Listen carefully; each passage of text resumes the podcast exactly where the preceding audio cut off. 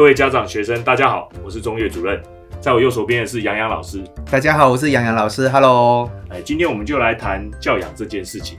养儿辛苦，教育更难。那在教养跟教育上面来讲，因为我们从事教育很多年，但是也有很多家长，也有很多学生，在求学的过程当中有很多的困难事，那也有很多的甘苦谈。那今天我们就会把我们的经验，还有我们所遇到的家长跟学生常常会有的问题，来跟大家分享。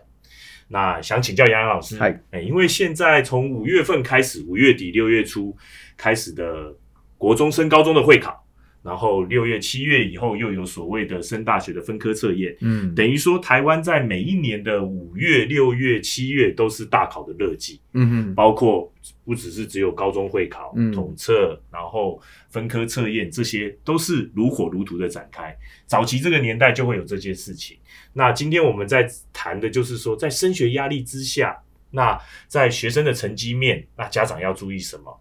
那还有再来就是说，我们想要了解的一些东西，就是说，呃，学生他在这个过程当中，他更需要的去注意什么？在这个国高中交界的过程当中，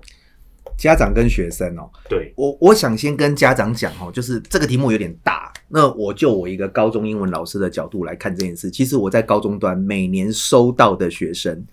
A、B、C，假设我们用国中教育法去分哦，其实整个台湾已经大概一百零三年到现在这十年蛮稳定的，C 大概就是三分之一，所以我们高中老师就是会收到 C。是虽然正林七十趴都是前三志愿，学学生真的很猛了哦。然后呃 B 到 B 加加大概稳定五十 percent，然后 A 那一趴就是接近十六、十七、十八、二十，大概这样子。所以原则上，家长你不管你是小孩是什么状况哈，就是我们在高中端老师看，我们就是 A、B、C。那我想先给家长一个定心丸哈，如果你的学生是 B、C，他其实对我们高中老师而言是一样的，跟 A 是差不多，因为都要重教。所以现在考前没有几天，你其实小孩子如果跟你反映他的考试成绩不好，他心情不好的状况下，你一定要跟他讲，其实没有关系，很多 B、C 一样考上很好的国立大学。这件事要先踩在前面，不然学生如果他崩盘，好、就是国高中的情绪崩盘，他是会念不起来。其实 A 到 A 加加是最棘手的，哈、尤其是呃台北市有几间前几志愿的学校，它的月考常常会呃学校一半不及格。这个时候爸爸妈妈，我希望你们能够帮我们这些老师做第一件事，就是他如果呃上高中以后突然间英文科出现一些老师，你刚刚说，呃，现在的有很多学校嗯有几间有几间是高中嘛？高中，高中，所以他的他的那个，比如说某某一个，我们之前那个家说会有讲过啊，就是哎、考出来要不要暗示一下哪一所高中？某一所男校，南校 哦，这范围缩小，然后不是第一志愿，啊，可以讲吗？这范围他曾经出现那个校平均四十几分，然后就有全校加二十的经验嘛。那可是家长有时候会慌，因为会觉得说我的小孩 A 加加或是 A 加考上，为什么月考不及格？那家长有时候把这个问题去炸到学生身上的时候，其实学生他变成是他要去多消化一个情绪。我知道大家有时候在家里看自己养大的小孩，脸上笑笑的没有反应，考完月考不及格，好像哈哈的，可是事实上他内心啊，情绪是不好的，因为他是从一个 A 加加 A 加的学生到月考不及格。对，那他是在堆情绪。那这些堆情绪的过程，如果家长没有处理好，学生可能他努力个几次，一直念不起来，他有可能是不念书的。尤其是他如果呃高一没有没有去做一个适当的转换，那有时候家长把这个东西丢到学生身上的时候，其实是会造成亲子关系的恶化。是是，其实像前两天就有个妈妈写简讯给我说，小孩都不跟他讲话怎么办？嗯，那你问进去都会发现说，这个妈妈其实常常用不对的东西，不是说不对，对不起，应该说妈妈有时候心急，她在遣词用字上，她可能不知道说眼前这个从小带大的小孩，他已经性格转变了，他对自己的要求不一样了。可是妈妈没有感受到，妈妈觉得你就是我儿子啊，所以家长要注意的是，当你发现你的小孩开始跟你讲话次数变少，或是开始比较想要一直低头玩手机，或是你跟他越来越难沟通，这个时候其实这个小朋友他不是变坏，他是他需要新的处理，就是要找到对的人去跟他沟通，这是家长要注意的。其其实我觉得杨洋老师讲的很对，其实像中岳主任，我本人大概就是这样，因为我是一个、啊，真的吗？对对对，我是一个公务人员家庭出身的。其实公务人员家庭就是这样，就是、哦所以你小时候成绩也有国中、高中成绩闯关的困难。我国中升高中就重考，哦，啊，高中升大学也重考，那时候你会不想跟妈妈讲话吗？我是逼不得已才讲话。对所以对对所以那时候但是在这但但但在这个过程当中，我非常能够认同杨洋老师刚刚讲的，就是说，其实孩子他可能表面上没事，他其实内心里面其实开始在玩其实每个小孩子都很爱面子，不要，我跟你讲，他只是云淡风轻。那个 A 到 A 加加的才真的有够难处理。对，但是但是但是我必须讲，就像 A、B、C 等级的小孩，其实每个都有他想他都想要变好，对呀、对呀、只是说他在每一次的筛选过程当中，举例来讲，可能国中升高中筛掉，然后高中升大学又被筛掉，他在一次一次被打击的过程当中，其实他对学习跟他跟念书这件事情，他充满了恐惧，啊，对对。对，然后他会害怕。所以我非常能够认同，就是说，其实家长真的要从另外一个角度去跟小朋友沟通，不然的话会发生，其实到最后他会觉得跟你讲没有用。多说无益啊。对，呃你知道，像我有个学生，他现在念台大医科，他那一阵子让我做线上访谈，然后我把他访谈的对话记录截图贴在脸书上。他从小到大都是学霸，他上台大医科有一句感言，他说，在这种在这种考试制度下，每一年十几万个考生，只有一个学生不用否定自己。你看他从小第一名，他上建中一直到台大医科，他到台大医科可能考微积分八九十，可是他可能离班班平均不远。你知道这个就是一个家长面对自己小孩是资优生的时候，家长要注意的。你的小孩成绩很好这件事情，其实他在你在跟他对谈的过程中，你真的要小心。就是他有时候多错一题，他是不能接受的。可是他表面上是。我考班排一，我那天收到一个前几志愿类排一的学生的对话记录，他有答应我贴在脸书上，他就跟你讲说，身上那个优秀的标签真的很痛苦。对，他才多错一题，学生就问同学就跟他说：“你怎么错这题？”其实，其实，呃，我们在高中端收到 A、B、C 学生，其实是不同的路线。像 C 的学生，他是从小烂，他可能对不起，呃，从小就考不好，不是从小烂，对不起，这个对不起，我有时候讲话太直接。可是 C 的学生到我们的内心。不要难过，不要难过。C 也是人嘛，你也长大了，就是他 C 嘛，可他从小到大就是被人家这样子一直弄，所以他可能上高中没有那么大的伤害度。所以为什么有时候我们会贴出那种，比如说很很不是传统好学校的高中，在正林考上成大。考上中央，这是怎么办到的？其实是他的心理量能没有受到什么太大的摧残。嗯啊，可是你在高二三，尤其是高二下作文班开班，那个学生淹进来的时候，他他国中会考 A 到 A 加加的学生，一堆月考都是乱七八糟的。对我我在这边跟家长分享一下，就是说我从事教育工作那么久，其实 C 跟 B 的孩子，嗯，他们其实很容易从成绩上面不好，我们就可以开始去了解他内心的状况如何。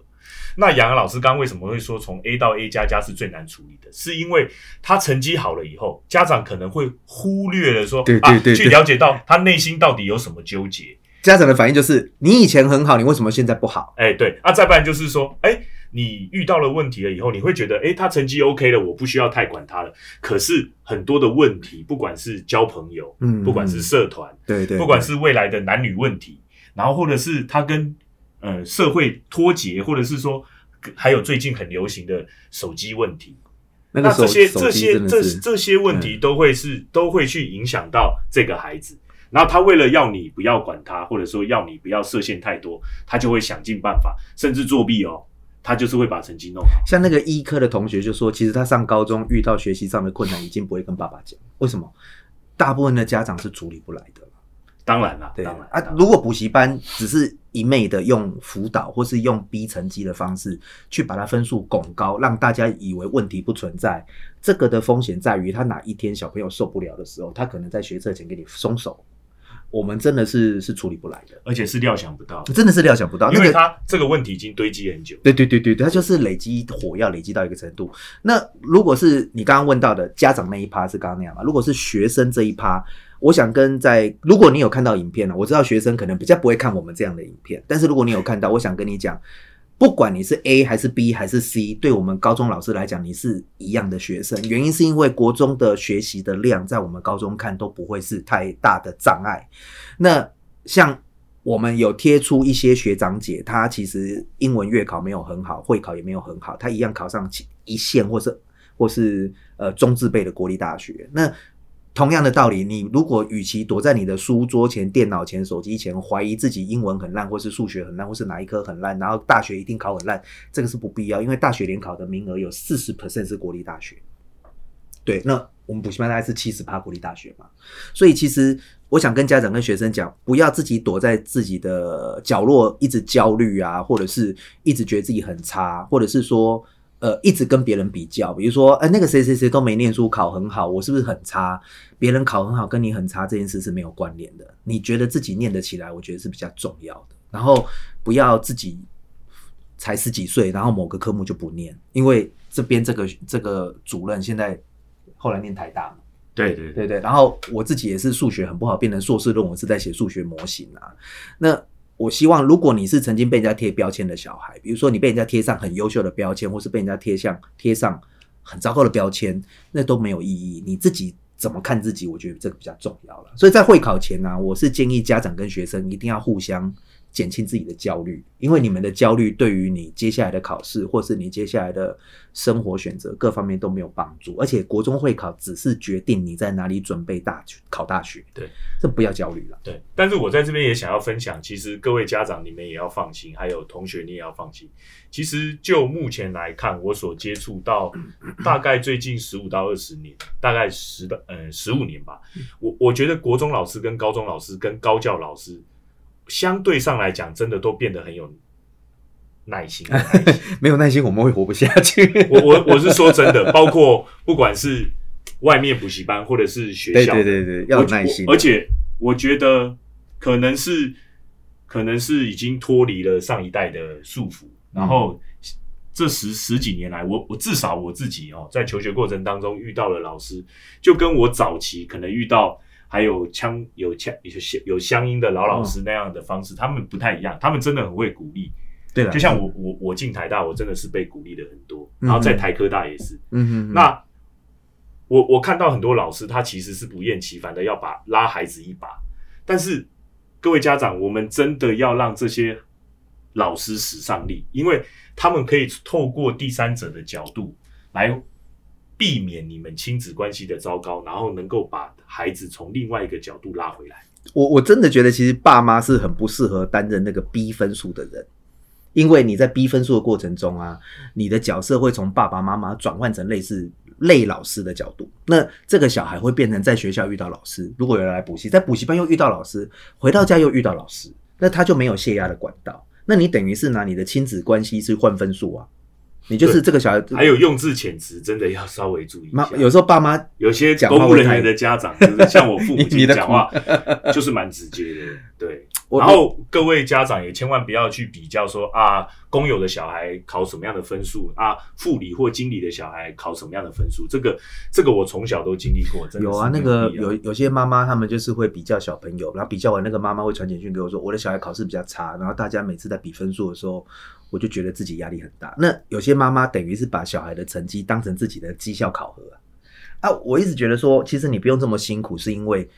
那个都是一个过程。其实我们在高中端看，只要这个学生，我们把他的情绪处理好，把他的亲子关系的缓和那个冲突度降低，他比较能够专心读书。对啊，我我我在这边有个建议，就是说，很多我们在跟。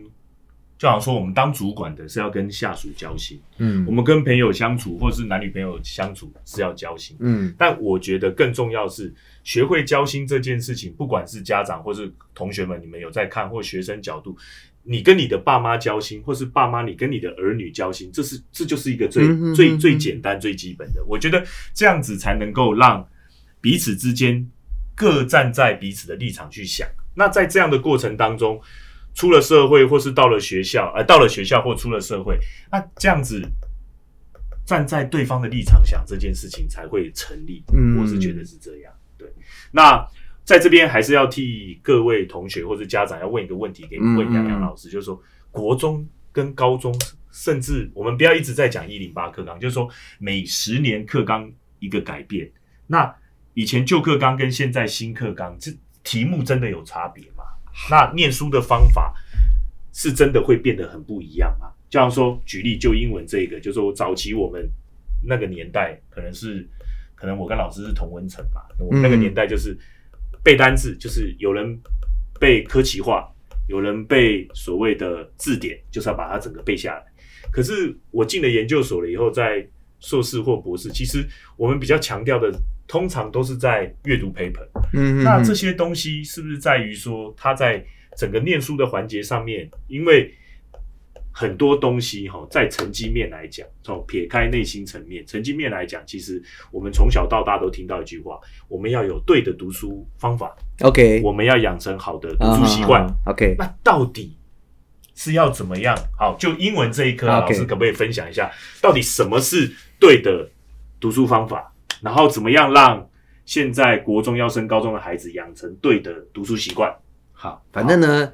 因为我们在补习班，所以我们学生就是来自各种类别、各种家庭、各种 background background，所以我想跟家长讲哈，呃。我最近因为写了一些文章，在网络上就是瞬间就是多了很多读者在看我的文章。那我先给大家看一一类家长，这个我们把我们把它分成用 A、B、C 来分好了哈。这个家长的学生在国小状态，他已经完全超出高中英文的范畴了。这个学生凤毛麟角，是那家长就有的家长是他可能一个妈妈或者一个爸爸没有工作，在家里专心带小孩，搭配大量的外事跟海量阅读，这一类家长的小朋友，其实原则他上高中是没什么问题的，是最多最多就是写作。好，那写作是稀缺资源，然后在线上教课的老师真的跳下来改写作的，呃，可能要小型班级才会有，但大型班级应该只有我在改哈。那第二个是，如果你是中间这一块，我们把它归类为就是他在国小，大家国小会超前，可是国小超前的每个学生的状态不一样。那刚刚讲的是就是就是他直接就是超出超出台湾的范畴。那国小超前进度的学生到国中这一趴的时候，在英文科会有一个相当的比例会回到国中的程度，是然后会有一趴靠语感英文可能安心的度过国一二。那语感英文到国三可能会有在一大半整个掉下来到国三掉下来，只有少部分他国小学的东西可以安然度过国中。然后呢，这个安然度过国中这一趴到高中，应该最后九十九 percent 都会被下下来，是啊大概是这样。是所以其实，在学生的概括啊，如果是低的学生，就是说他可能英文科一直没有兴趣，或是爸妈也没找不到方法，那可能就是这个国中生就是一路国小就国中，就是一路回到刚刚那三十八的 C。那 C 的人你不用想太多，你是大中哦，所以其实有的是方法对帮帮忙你了哦。至于考题面的话呢，好，在这个状况下，国中考题就会有学生开始掉分数了。那呃，有时候爸妈会跟我说，我的小朋友国中都学完了，所以国中不用念书。诶，英文是这样子的哈、英文单字只有两种状态，增加跟减少，没有在维持的。是英文就没有，它就不是哈。所以如果你有这个想法的家长，假设你小孩还小，你也不用焦虑，你要记得他的兴趣你要维持好，他每天有很喜欢的东西一直拿起来看，这个很重要。那呃，到国中这一段的考题出来以后，到国二下就会分出个。分出一个一定的比例的，所以国二下的国中班会人会多一点。到国三，假设教到官代名词子句的时候，那时候有些题目语感已经不行了，就会整个都出来哈。然后到高中就是你刚刚看到那个某些学校它的分数的问题，所以考题面在国中我认为是就是呃有一点点变化，但没有太大。但是国中会考你用语感会有一些 A 到 A 加加的学生他就会错了。到高中原则上考题只有多一点点所谓的素养题，其实就是阅读加填充。那一份考题，呃，一份高中月考题大概是，呃，一般的学校大概两千五、两千六一份考卷，是啊、考六十分钟。那如果是像台中一中，可能会到三千五、四千字一份考卷，六十分钟。所以，所以其实各位家长，我知道你们。呃，家长分很多类别啦。假设假设假设你是属于自己英文也没有很很突破，然后自己国高中英文单字也背不起来的家长，你有可能自己在教小孩的时候会跟他说你要背单字，因为你自己本来背单字的经验就是你自己本来背单字的经验就是你单字没有背熟，那你单字没有背熟的结果就是呃你会想叫你的小孩背。那刚刚那一份三四千字的考题，原则上就是大部分学生在高中月考考不好的原因。嗯好、这个是考题面的问题啦。然后如果是呃你背大量单字起来的学生哦，在目前的现况是这样子。我那天有发一个文哦，然后里面就写说，其实很多自然发音的学生，他上高中是不太会发音的。哦对，因为什么？你的自然发音是一千多字的自然发音，就是说你只会一千多个单字或两千字，可是高中有很多单字自然发音发不出来啊。对啊，是比如说有个国家叫 Niger 嗯可是如果你用自然发音，可能会念成不能念的发音，就是会变成是骂人家黑人的那个字，嗯对不对？那这个就是一个呃，学家长会说自然发音，自然发音。我不是说自然发音不对，自然发音是你暴露在大量英文的环境，然后呢，在这个大量英文环境里，你每天听听到后面以后，你的字都会念。可是台湾的学生没有每天听啊，没有每天大量有口说嘛，所以这个是考题面会影响到学生的表现。那原因是因为他在国小、国中一直被人家告诉他说。背单字自然发音，背单字自然发音，背单字自然发音，所以他到高中就背单字，他就变成是老师我单字都有背，我月考考不好。然后我就问他说：“是谁告诉你单字都有背，月考会考好的？是谁？你平常没有读文章啊？你的单字，你你在读书的时候，你都是以单字为主题，但是呢，你看到题目都是什么呢？文章，它两个东西就长不一样啊。那你变得是在考试的时候才在看题目啊，所以你的练习量就很少。那我前两天才收到一个我们正林的学生，他就是。来之前都六七十分嘛，然后他高二下进来，这一次月考第一次上八十，他只写两个重点，一个是谢谢老师给这么多课漏字，谢谢老师给这么多阅读。是那在这之前，他其实是没有课漏字，没有阅读，很多高中生都这样哦。他的高中题目写的量比国中少，哦。高中题目比较难，但他写的比较少。其实，在这边我跟各位家长再分享一下，刚听杨洋老师这样讲，其实高中的文科、理科都是都有一个问题存在。如果你的孩子有遇到这些问题，你要稍微注意一下。就像说，刚刚杨老师讲，文科其实就是单字都背的，都都有背，但是考试就考不好。学生是这样子的，他来跟你讲问题前，他一定是以一个他自己没有犯错的姿态出现。老师，我都有背单词，可是我考试考不好。啊，对，但是理科是这样哦，理科各位家长他们会说，上课我都听得懂，可是题目打开我不会解。然后你问进去，发现都没有做练习。哎、对，所以各位家长你们一定要特别注意，这是一个 怎么讲？他当然不会以他他自己没有做好的心态来面对你。对啊你，你这个就带出我第三个问题，就是说解方啦。刚刚那个情况的解方，呃，我想跟家长讲，就是我们我们对的是有补习的家长嘛，哈。那我们老师、学生跟妈妈、爸爸要站对位置，对。你爸妈就是负责照顾他生活起居，鼓励他，或者是听他诉苦。你不要在他诉苦的时候发现他有问题，然后呢就直接当下第第一时间出手处理。为什么呢？你处理完以后，变成是我在处理的时候变一罪二罚，对不对？timing 很重要，所以其实其实如果你觉得他的读书不认真，你真的可以这样子啊，比如说你一个切一盘水果给他吃，倒一杯茶给他喝啊，就叫他不要太累啊，然后回来打电话给补习班，都在划手机。那我们会去处理啊，那个学生学生才不会说，哎，在家里爸爸妈妈对我比较好，啊，到补习班就是，哎，会被我们盯学生的方法很多，我们不会把他弄得很粗暴，可是我们会让他知道有问题。那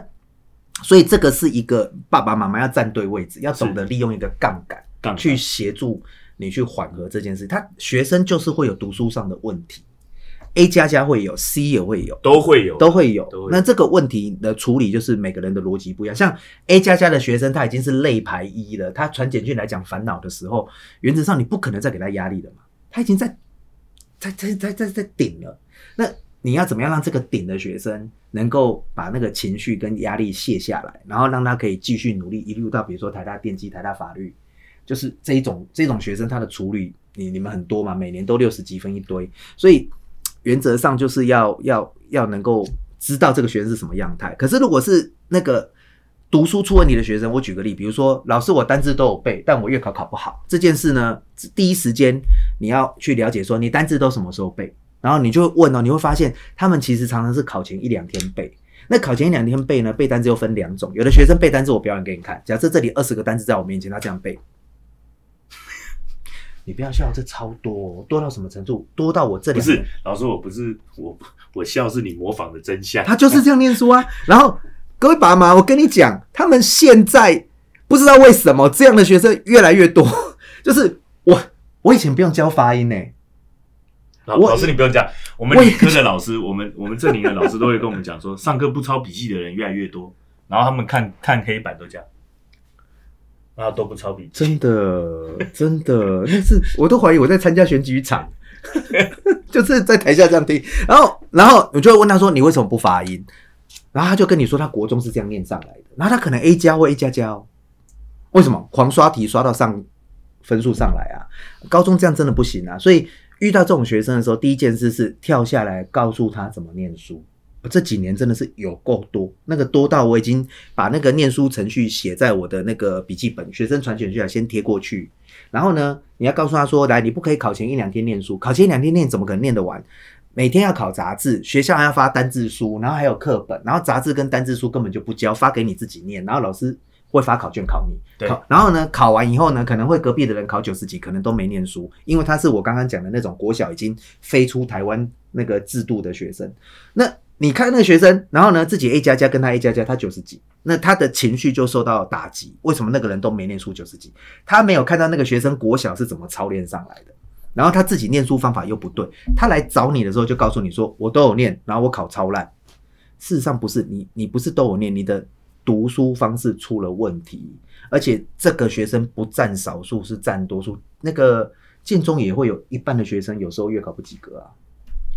我我我觉得老师讲到一个关键啊，其实我们在接触国高中的学生，其实个人差异化真的很大，很大啊，很大、所以就变成是说 A 或 A 加加的学生，其实每个人还是有他念书方法需要修正的地方。那 B 跟 C 他在念书方法，B 跟 C 可能的孩子他的读书习惯这件事情，就会读书习惯的问题会大于读书方法。他 B 跟 C 就是你一定要让他养成每天坐在书桌前是多少小时，然后让他找到对的方法，他他就可以持续的进步。那在这边我们也会呼吁各位家长的一个重点，就是说不要排斥你孩子所就是他呈现出来的一些小问题。对，其实小我觉得有时候我我可以理解，因为毕竟那个不是我的小孩，所以那个小孩跟我讲问题的时候，我不会情绪很激烈。对可是爸妈有时候情绪一来，难听的话就先出去了。对啊，我我要可能可可能各位家长可能工作也有压力，可是其实我这边接受到，尤其是男生，尤其是前几志愿的男生，他们会觉得他们自己可以 handle，然后就是他们觉得自己可以处理的很好。其实他有的时候变相说出一些比较缓和的话，其实他是在求救。嗯，对对对他他他会他会觉得说，他其实遇到问题，他不知道怎么样去。你知道有有时候我有处理过一些心碎的案例，像应该是上个月我出国前吧，哎，不，上个月不是我出国前，四月底的时候，你知道有个学生他写我的作文，我给到十七分，我很少作文给到十七分诶、成功高二作文十七分，你知道那个学生来的时候啊，我把它讲出来了，whatever，反正呢，他就说我妈说我英文很烂。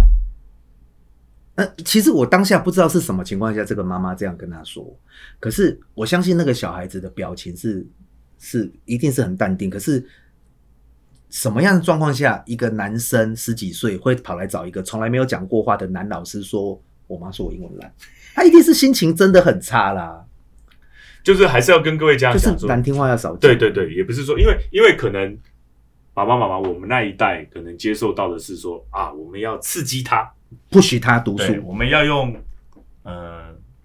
我不知道这是不是酸言酸语啊，但是这种话其实去刺激小孩，并不会让他，就是你一直用负面思考或者是酸言酸语给他，他其实并不会成长得更快。对对，尤其是他有时候表现的很皮，或是玩手机玩很凶的时候，其实你要想一些策略。因为什么呢？小孩子这样，你一凶他就关闭沟通管道，你就没辙啦、因为你有教养他义务啊。对对，所以变成是他不鸟你，你再怎么骂怎么凶，他就算很受伤，他也是是皮皮的啊、对，所以这也是我们成立这个频道教育这件事、教养这件事的这个频道。所以之后我们也会常常在请很多的专家或者是一些不同科目的老师来跟大家分享，就是说，如果你在遇遇到孩子在求学的过程当中，尤其国中升高中或高中升大学这些东西，我们都会再请很多来宾来跟各位家长分享。那其实每一个分享，你我们最主要的目的是希望家长找到对的方式跟你的孩子沟通。嗯，这样子的话，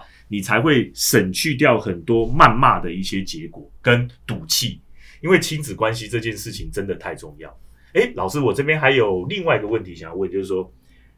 你刚刚有讲到手机这个词儿，啊，手机对对对，手机这个东西，当然这是不可避免。像我们那个年代最厉害的手机，Nokia 嘛，你透小海豚露年纪，啊啊，对对对。可是现在已经是千变万化，对。那手机这件事情，而且自媒体这么发达，那在手机跟手机使用的时间，跟用手机有没有上瘾这件事情，已经成为孩子在学习，或者是说学校老师在教导孩子的这个过程当中，是一个不可，就是不已经不能避免不去谈的一个话题。那老师你就手机使用的时间，或者是说呃家长跟孩子要怎么样沟通使用这个手机的状况，嗯嗯嗯嗯你有什么样的经验来跟大家分享？我我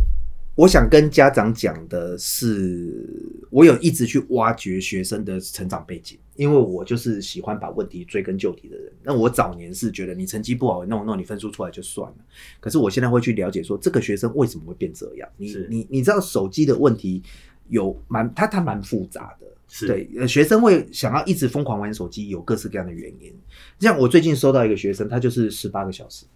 礼拜六玩了十八个小时。十八个小时，我他有截图给我，我就把它贴在我的 Facebook 给家给给家长看，就说你说爸妈没在管吗？爸妈有在管啊。手机的管哦，这件事情其实是不会不会成功的啦，不会成功的。那学生为什么手机上瘾？他有几个原因，像我们我们之前毕业一个学生，现在念清大那个，你很熟那个，他那天就写简讯给我，然后我就在线上访谈，他说他国小念的是呃很开心呐、然后呢很爱拉小提琴什么的，然后国小念很快乐，上国中一起跟他玩的朋友开始成绩往前冲的时候，他自己成绩没有往前冲，他就进入我刚刚讲的那个案例，就是小时候还不错，长大不好，妈妈或爸爸可能就去定他了，然后定他以后，小孩子就觉得自己变烂，他的成长过程都在觉得自己变烂，那他就在那个对话记录说，读书没成就感啊，打电动有成就感啊。他就疯狂打电动，但你看来补习班看到老师凶成绩，在学校同学成绩比他好，回家爸爸妈妈凶他，你知道吗？最后怎样？玩手机最开心啊，他就整个人就掉进去了。对，可他现在念清大，他是没有这个问题的、所以，所以其实手机上瘾的一类学生是这种，另外一类是什么呢？真的就是爱玩，他也没什么挫折，对，然后再来就是有的是爸妈管很凶，然后逮到机会报复性玩啊，大概是这样。那我是怎么处理上瘾的问题哦？我是怎么发现的？对，我是觉得手机上瘾是一个，不管是呃对于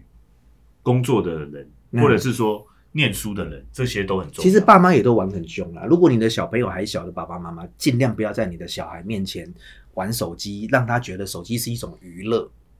哦，其实我觉得这还蛮重要。像我有个西松高中的学生，他从小爸妈给他玩手机，他是怎么玩，知道吗？他都是拿来看赛车，看英文的 BBC 赛车的报道。他跟我的访谈记录里面就说，他国小三年级就可以看 BBC 看得很轻松了。所以其实手机其实用在对的地方，这个小朋友学习速度是超过我们的啊、今年我们六十几分那个同学，他的数学是看 YouTube 学的，哦，对他六十几分啊，而且他数学就是我呈现没有补习的状态，就六十就十五级数，他只有英文念不起来，因为他以前就是走那种背单字路线，然后什么拉丁字根啊，就一直背一直背一直背，他分数出不来，上建中分数只有五六十嘛。可是他后来学测就是十五几分，作文是八点五，所以手机用对的成功案例是有的。所以其实你要怎么样让你的小孩手机用对，在国小这一端，我觉得还有机会培养。国高中他已经开始把手机跟娱乐连结了，这个时候你就要去调整它。像呃，我们这里几个学生就有手机的问题，呃，最近我是怎么做的哦？我给家长参考，可是家长很难操作。我会先跟这个学生谈，学生通常就是我有背单字，然后呢我都没有分数，这最基他们的起手式，老师我都有念书，但我考不好，起手式会出来哦，那个时候你就很淡定，有念书考不好哦，来是发生什么事来告诉我你过去一个礼拜的生活节奏，然后讲完以后呢，哦，所以你是考前两天念对不对？那念完是不是忘记？那为什么没办法一到七天念？你就问他，他就跟你说没时间。好，你一定要问他这个 keyword，没时间是不是太棒了？来，手机拿出来，没时间为什么有办法玩六个小时？哦，那学生有时候这样哦，他真的不知道自己玩了六个小时，他真的不知道因，为很容易就他真的不知道时，间就过去了。他不是。其实你逮到机会就骂他懒惰、坏孩子，或者是怎么没念书什么。其实你这个东西一出去，沟通管道就断了。而各位爸妈，我想跟你讲，现在小孩的情绪耐受度没有我们这一代人这么好。那我们要接受这个事实。你无法接受这个事实，你一直在情绪上跟他硬干，最后的结果还是你要担。你还不如把那个学生的情绪拿掉，然后陪他去体验这个生命历程中他现在情绪很满的这个阶段。那在这个状况下，他发现自己五六个小时的时候，这个时候我就问他说：“哎、你没有时间念书，可是手机玩五六个小时，你有没有觉得哪里出了问题？”然后他就说：“，我会忍不住一直滑。”好，那我就忍不住了。对，那我就跟他说，来，我们现在做几件事，我们要先对时间这件事有概念，所以他们就是每天传手机截图给我，你的手机用的几个小时，每天传，每天传。目前有几个就是可以降到三小时以下。你知道有个妹妹，他跟我说，他以前常常会偏头痛、失眠或焦虑紧张，然后他现在手机时速降下来以后，发现这些症状就不见了。哦，这是真的，这个就是我的对话记录有，我后来有贴出来给家长看。我想跟家长讲，有时候小孩他的学习行为出问题，你最不需要做的是骂他，因为你骂完他，你还是要解决；你没有骂他，你还是要解决。我们有情绪，我们是大人，尽量自己消化，不然就把你的痛苦来跟补习班老师说。其实，其实因为你把那个情绪倒给学生，最后还是我们要收拾。而且我刚刚给你的案例都是前期志愿的学生。我我我觉得这样子啊，家长就是说，如果你你真的要从另外一个角度切入，或者说把自己，我我知道这很难，但是有的时候真的要借助第三者的力量来来看待这件事情。然后从老师的方向来看，就像我们一直想要成立这个频道原因，就是说教养这件事情，其实其实身教重于言教啦，就是说。父母亲，如果你真的对于玩手机这件事情你很 care，你自己在使用手机上面来讲，你也要稍微斟酌一下。那从这个角度，其实我们以前学过很多东西都是雷同的，就像孟母为什么要三千？大家还记得孟子的孟母为什么要三千？哈，这个三千的故事就是环境也会去影响到小孩子的成长。像像现在用手机啊，他们就是会，他就是他不会发音，他真的需要手机帮他发音啊。嗯，其实现在不会发音的学生是超级多诶。那超级多，所以你刚刚讲那种家长的的的身教或家长的示范，我可以理解家长的工作压力大，回家真的要舒服一下。可是我跟你讲，像学生每次跟我讲说他玩手机是要放松，我实在是不懂玩手机怎么放松，因为你一直在看东西，更累。其实我后来发现他们是怎样玩到他脑子没力，他觉得那个叫放松。我们所谓的放松是，我不要看东西，我听个音乐，然后尽量让自己。暂时脑子，他们是一直看，一直看，一直看，一直看，看到看到累，那说那个叫放松。哦，这个这个是学生亲口跟我讲的，就说他要一直划手机放松嘛。我说，或者或是他真的想睡了，然后他去睡觉。啊，每个高中生都睡眠不足啊，随便问一个都两点睡啊。对啊，然后到学校都呈现嗜睡症，而且而且，对不起，我可以讲一下吗？新课纲后考试没有比较轻松哎。新课纲当时说，各位各位家各位家长一定要认清这件事情。新课纲它其实考得很活，考得很活。那我我也蛮赞成考得很活这件事情，因为你教学要跟上来。对对，就是说考得很活这件事情，可以让你的孩子真的触类旁通比较多。